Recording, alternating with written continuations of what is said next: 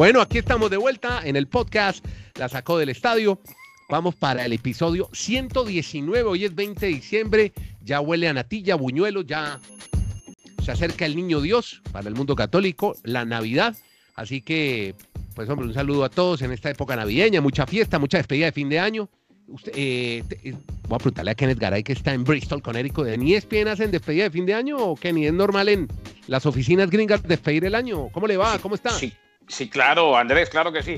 Eh, se hace despedida- antes se hacía una fiesta de la compañía, eh, algo que por eh, X o Y motivo no volvió a suceder, pero cada departamento junta a su gente y se hacen despedidas muy bonitas. Ustedes están invitados al homenaje y a la reunión, así pues que cuando quieran. ¿no? Ah, bueno, chévere. No, no, tranquilo. Pero una vaina. Pero ustedes hacen fiesta que hacen trencito y, y cantan la Macarena. ¿Qué, ¿Qué hacen? ¿Cómo son las fiestas? No, yo tanto como la Macarena no, ¿no? Pero pues, yo sinceramente, señor Nieto, y ojo, eh, yo sé que ustedes, mis amigos de siempre, van a decir, no, caray, hace tiempo que habla como viejito. Yo, yo celebro más el, el 24 a la noche. Aquí se celebra mucho el 25. El 25 generalmente trabajo, si no es el fútbol americano, es el baloncesto. Sí. Eh, y el 24 de la noche lo celebro, pero la Navidad para mí es, es ese día, el fin de año, sí, ahí nomás, lo normal, porque celebro de acuerdo a mi fe el nacimiento de Jesús nuestro Salvador. Bien, qué lindo, hombre. Bueno, vea, hoy, mire, para hoy vamos a hablar en este podcast, vamos a hablar de, vamos, eh, estamos contando historias alrededor del deporte. Tiene el Arsenal nuevo técnico, el Arsenal de fútbol de Inglaterra. Despidieron a un safety de los Steelers. Hay homenaje a los Miami Dolphins este Claro. domingo.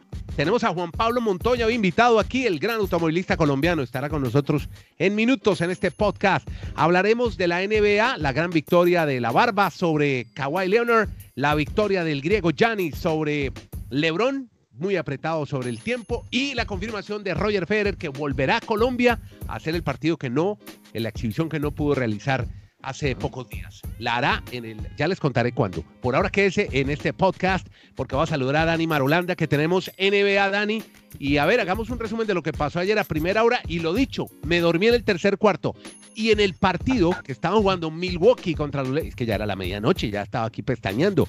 Vi que iba una ventaja. ¿Usted es que se duerme o es que la señora no lo deja que siga despierto? No, no, no, porque ella se duerme más temprano que yo y yo empiezo a ver el básquet, pero yo vi una ventaja muy amplia. Y Claro, me levanto el otro día a ver los highlights y casi, casi que empatan los Lakers. ¿Qué fue lo que pasó, hombre, Marulo?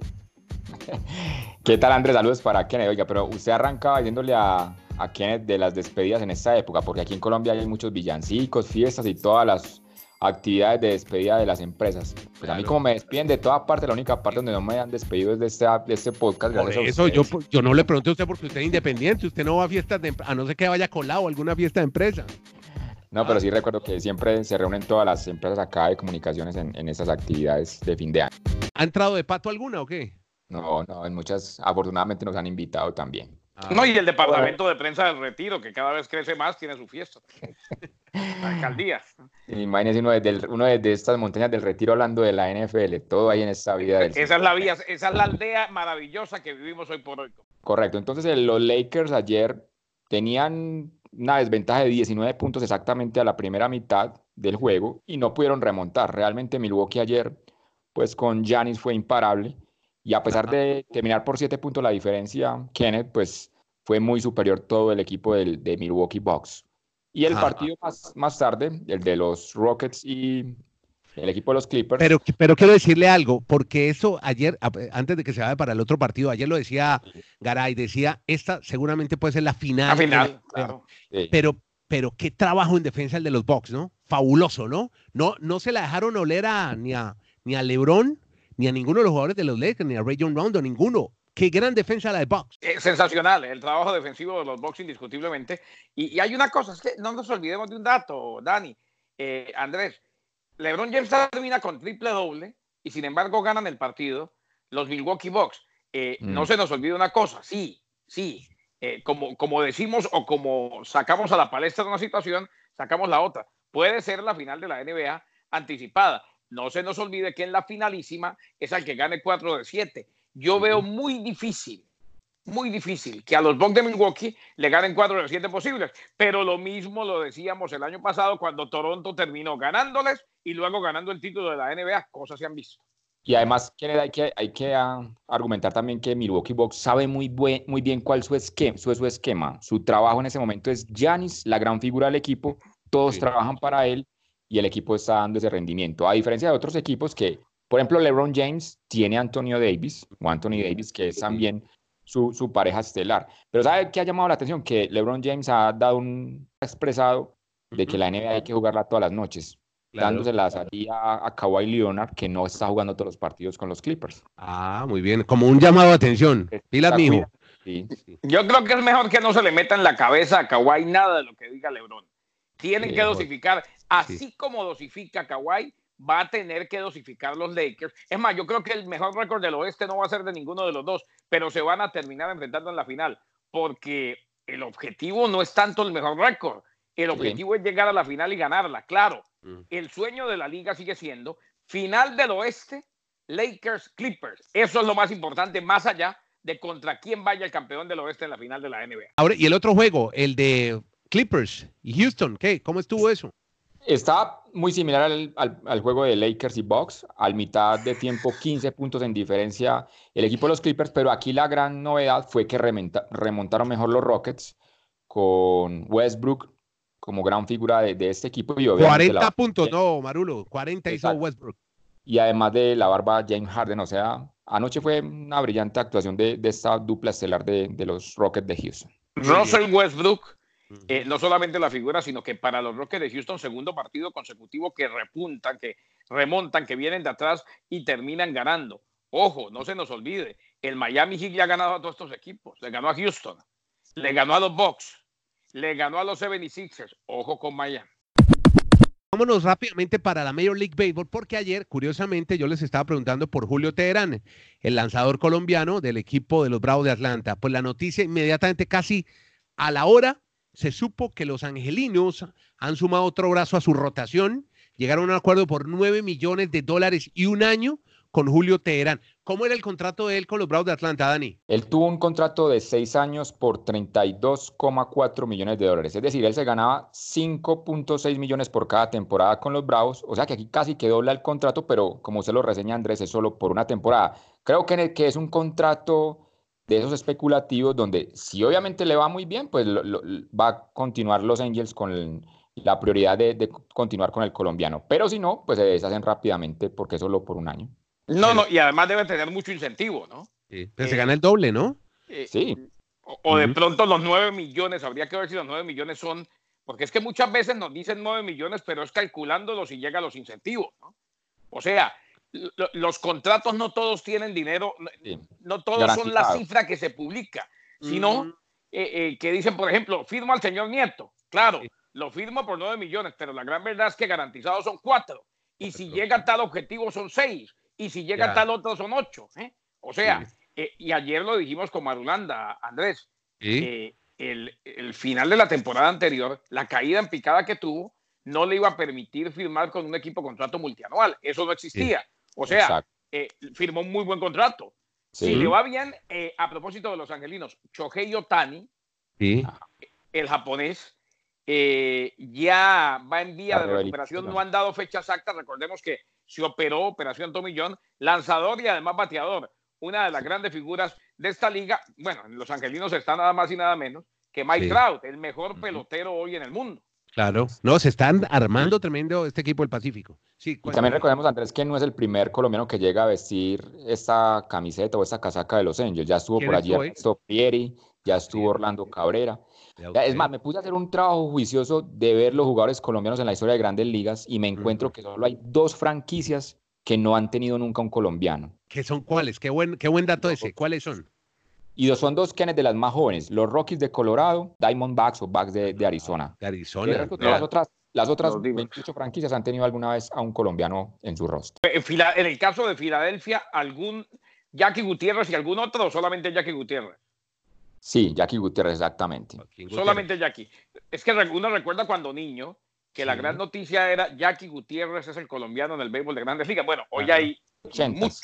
Muchos, muchos. Venga, eh, Kenny, es que estábamos hablando antes de, hacer este podcast, hablábamos con, eh, con Dani sobre cuánto le corresponde al pelotero en un negocio de estos. ¿Cuál, es el porcentaje real? contrato es para él y hay un porcentaje Pero para la gente. Exacto, hay impuestos, hay agente, hay... Ah, no, a eso nos referíamos que el, el tema de los impuestos en el deporte es más o menos, será que calculando uno por ahí el 30% Po- se Póngale, queda póngale en el impuestos. 35, supongamos que llegue, supongamos que llegue a todos los objetivos Sí. y, y sean los 9 millones.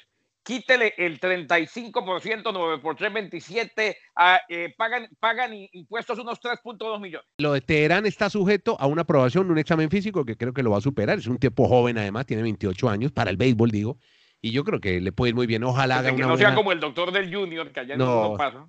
Uy, le tengo noticias del Junior y del Bucaramanga que no le van a gustar. Más adelante se las cuento.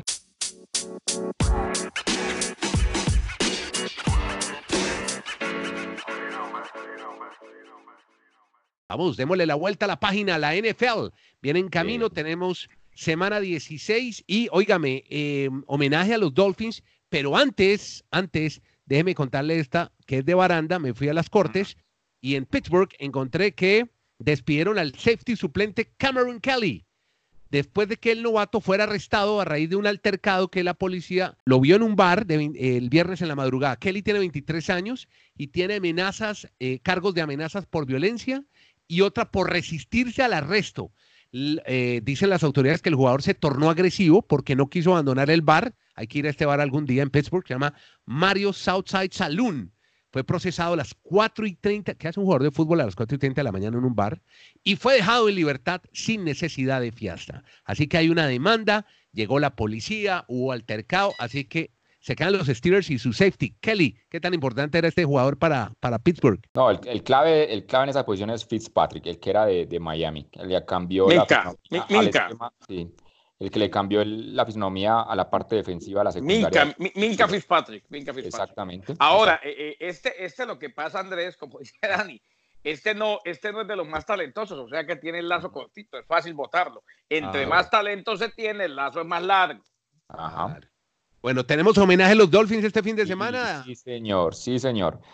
Recordamos, recordamos Kennedy Andrés, amables oyentes, que esta es la temporada 100 en la historia de la NFL y entonces obviamente la NFL hizo un instructivo, por así llamarlo, para determinar cuáles eran los mejores equipos, los mejores 100 equipos en la historia de la NFL. Y a la postre, el mejor de todos fue considerado el de los Miami Dolphins de 1972, porque en esa temporada fue el único equipo en la historia del deporte profesional en los Estados Unidos, o sea, hablamos de todas las ligas importantes, que ha sido campeón de manera invicta, algo que creo que, en el que es que uno, no sé si veremos o, o otra generación le tocará ver que un equipo sea invicto campeón de una liga en Estados Unidos. Yo lo veo Pues- muy complicado. Pues yo soy de los que celebro, compañeros, cada vez que el último que va invicto pierde y sigue siendo la temporada invicta, 17 y 0, Bob Ujú. Greasy. Eh, uno recuerda la Rizanca, eh, el pateador ya murió, Dani, Gary Yepremian, ¿eh? Sí, señor. de aquel equipo de los Miami Dolphins, de Don Chula, Ah, hombre que ganó hombre. en el 72 y repitió en el 73. Son precisamente Andrés los que van a hacer eh, en el homenaje, van a estar en el homenaje el, el domingo en el estadio de los Dolphins para recordar esa gran gesta, porque Andrés es que incluso decían en esa época, a nosotros no nos tocó, porque eso fue en el 72, Ajá. que era, no era el equipo tal vez más talentoso, no era de superestrellas, pero todos unidos en torno a un bien común Sí. lograron la hazaña de, de ganar e- esa temporada de manera invicta. Y- Sí, y mira- Trabajo en equipo. Venía, venía Don Chula de dirigir en los Colts, De eran los, Baltimore. eran los Baltimore Colts, de ahí venía. Don Chula. Es más, en ese equipo había un, un muchacho de ascendencia latina, Manny Fernández. Sí, ¿Cubano? el número 75, sí. Creo que de, de padres o abuelos cubanos, pero, pero si hablaba español, poco lo hizo. Bueno, Chula, Chula, fue tan famoso que, que hay una autopista en Miami, se llama Don Chula Expressway. Sí, restaurantes también. Boulevard, de todo Chula, Chula Steakhouse eh, y el Don Chula Expressway. El, el- el Don Chula Expressway es el 874. Claro, claro. Es que es muy meritorio, Andrés, porque debe ser muy complejo seleccionar un solo equipo. Por ejemplo, uno ve que el segundo fueron los Chicago Bears del 85, que hablaban que fue la mejor defensa de la historia. Exacto. Por ejemplo, en tercer y cuarto lugar aparecen en la época de, de los 80 de los San Francisco 49ers con Joe Montana, del 84, del 89. Y para la generación de los millennials, que todos no hablan sino de estos Patriots, aparecen en el puesto número 7, los del 2007, cuando, infortunadamente para ellos, descubrieron el tema del Spygate. O sea que ni siquiera para la NFL fue tan importante esa temporada de, de, un- de New Esos- England con Belichick. esos Chicago Bears eh, que están en segundo lugar. Sí. El coach era Mike Ditka y el coordinador defensivo era Barry Ryan, sí. el papá de Rex y de Bob Ryan. ¿eh? Entrenadores en la familia todos. Barry Ryan, un genio defensivo, terminó peleado con Mike Ditka y nunca más se hablaron. Y en ese equipo estaba eh, de Fritz Perry, la nevera Perry, un gigante impresionante que también estuvo en la NFL Europa y, Y- que después enfermó eh, de tal manera que inclusive un día Ditka lo fue a visitar y no lo reconoció. Y además antes fueron muy recordados en la, a mediados de los 80 porque esa era la época de la música de Michael Jackson, de este Claro. pop que incursionó en el mundo y ellos empezaron a aparecer en spots o haciendo comerciales bailando la, la música de generación. y Michael Jackson. Lo, exacto, ellos quedaron incluso hasta más reconocidos para muchos fue por eso. Y un running back que ya murió, ¿no? Venga, Marulu, ¿usted qué hacía con Juan Pablo Montoya, el gran piloto colombiano que pasó por tantas categorías, la Indy, por la Fórmula 1, ganó el Gran Premio de Monte Carlo alguna vez? ¿Por qué se encontró con Montoya? Cuéntenos. No, resulta que fue invitado acá por la gobernación de Antioquia porque hubo un plan que se fue desarrollando ya con muchas vicisitudes, muchos problemas, que el tema de la contaminación, el- la parte auditiva de construir un autódromo en, en el municipio de Bello, que queda aledaño a Medellín, pero a la postre, no sé si la terquedad de, de esta administración fue avante en sacar ese proyecto y estuvo durante esa semana Juan Pablo Montoya entonces dando a conocer lo importante que es para Medellín y para Colombia tener un autódromo de ese nivel y además de que va a tener la oportunidad de acumular muchas otras actividades deportivas para el bien de la generación futura en esta ciudad. Todos estamos aquí porque creemos en el automovilismo. Nosotros crecimos acá, crecimos. Yo crecí corriendo, Jaime, nosotros- Jaime y yo corrimos, compartíamos carro aquí en Colombia, corrimos la Copa Lada, la Copa Sprint, corríamos Fórmula, la, la Swift, hicimos de todo juntos acá y crecimos corriendo en, en la mayorista. Aquí ganamos la mayorista con Jaime. De verdad, que uno decía, y se le- llegó un punto que le hacía uno normal corriendo contra escaleras de concreto que donde equivoque, mejor dicho, la matada era total. Pero tener esto, la verdad, la visión suya, mejor dicho, increíble. Porque desde, de verdad, desde que corríamos con Jaime hablaban que iban a hacer autódromo en Medellín. Y que la verdad, la afición de carros en Medellín para mí es más grande que de Bogotá. La gente, si usted mira la, la cantidad de gente que sale de Medellín a correr a Bogotá a las 6 horas, a carreras locales, eh, de todo. Y, tener este autódromo eh, es yo creo que una visión impresionante y lo que dice usted, no solamente para los carros, van a ser para motos, para ciclismo, para todo y es muy importante que el, que el pueblo y la gente acá de Medellín cuide este evento como lo que va a ser. No que de pronto venga alguien y diga, no, esto llenémoslo de árbol y volvámoslo una ciclovía. Porque eso pasa en muchas partes y, y la verdad esto es, es, es una oportunidad para crecer el automovilismo colombiano. Bueno, ahí tenían al gran Juan Pablo Montoya, qué bueno tenerlo invitado a este podcast, la sacó el estadio, Montoya también la sacó el estadio. ¿Sabe quién más la sacó el estadio? Roger Federer, que regresa a Bogotá para jugar el partido que no pudo hacer el 22 de noviembre. Recuerden que ese día fue decretado toque de queda en Bogotá por una emergencia social, por los paros, las marchas. Pues en un gran gesto, además esa noche lloró, ¿no? Y hay videos, hay testimonios donde él lloró porque no pudo presentarse ante la gente de Bogotá, lo mandaron para el aeropuerto y se tuvo que ir de Colombia ese día. Venía de Chile, se fue a Bogotá y luego fue a México, pero en Bogotá no se presentó, en Chile sí No, logró no, por eso, por eso. Ah, Eso sí, fue sí. después de la visita a Chile. Exacto, Sí. sí señor. O va a ser antes o después de Miami. El torneo de Miami es en marzo y creo que va a aprovechar que va a estar cerca Claro. a tres horas de vuelo, entonces ahí es donde va a acomodar su calendario. Es a donde usted siempre nos invita. Que vayamos a Miami, que qué cuento de irlos a ver en exhibición. Vea, el Arsenal contrató a Mikel Arteta, que era el asistente de Guardiola, y decían era el sucesor de Guardiola. No, nada, se quiso ir por tres años al Arsenal, donde él era jugador, y después se llegó a ser asistente de Guardiola en el City. Para muchos el sucesor de Guardiola en el City, pero prefirió irse a firmar tres años con el equipo de Londres. Y ahora sí, pasa la vaca. Porque hay noticias del Bucaramanga, y yo le tengo una, amigo. Yo No, también le tengo aquí otra. Bueno, tenga la suya y ¿quién, quién quiere soltar No, primero? no, no, no. ¿Usted que es nuestro corresponsal permanente pegándole duro al Bucaramanguita. Bueno, el negocio con Cárdenas, que ya se va con Sherman, incluiría la llegada de Luis Cariaco González. ¿La tiene? Sí, claro. Jugador No, que no. estuvo en el Tolima, pasó por el Junior y el volante Leonardo Pico. Ahora, ¿cómo van a pagar a estos tipos si le deben hace dos meses a 14 jugadores del Bucaramanga? Explíqueme esa, Kenny Garay. No, eso es parte de, de una administración eh, y de un equipo que desde su dueño y, y sus directivas no sirven absolutamente para nada. pero qué bueno que llega Pico. Eh, por otro lado. No, no, no, no, esto es negociación todavía, no está confirmado. Llegaría, llegaría. Pero es parte de la negociación. Sherman por dos jugadores y más plata, ¿no? Que llegara Pico sería rico, podemos decir en, un viernes jocoso del, podcast. Eh, señor, no, y la otra, Nico Fedor. El venezolano. Más, conocido como Vico, el venezolano, que hoy por hoy ha, estado en los últimos, en la última temporada estuvo en la India y luego en el fútbol de Chipre. Bueno, sí, bueno. No, no, no, no, sin risas, no, sin risas. También estuvo en España y allá hizo goles. Eh, puede ser la nueva alternativa goleadora del Bucaramanga. ¿El chipriota del gol o qué? No, no, no. No, no bueno, no, en la, ojo, en la India metió 30 goles, cuidado. Muchachos, los dejo, que tengo que rezar novena. Benignísimo Dios. Que, Dios lo bendiga, que se recoja mucho, que Dios lo bendiga. Ven, ven, ven, ven, ven, tarde santo, te esperamos acá en Navidad. Exacto, muy bien, pastores del rebaño, que la pasen bien. Es Dani Marulanda desde el Retiro Antioquia, Colombia, con Kenny Garay, con eh, Andrés Nieto Molina desde Chile, Kenny en Estados Unidos. Hacemos este Geo Podcast desde distintos lugares del mundo. Se llama La Sacó del Estadio. Gracias a todos.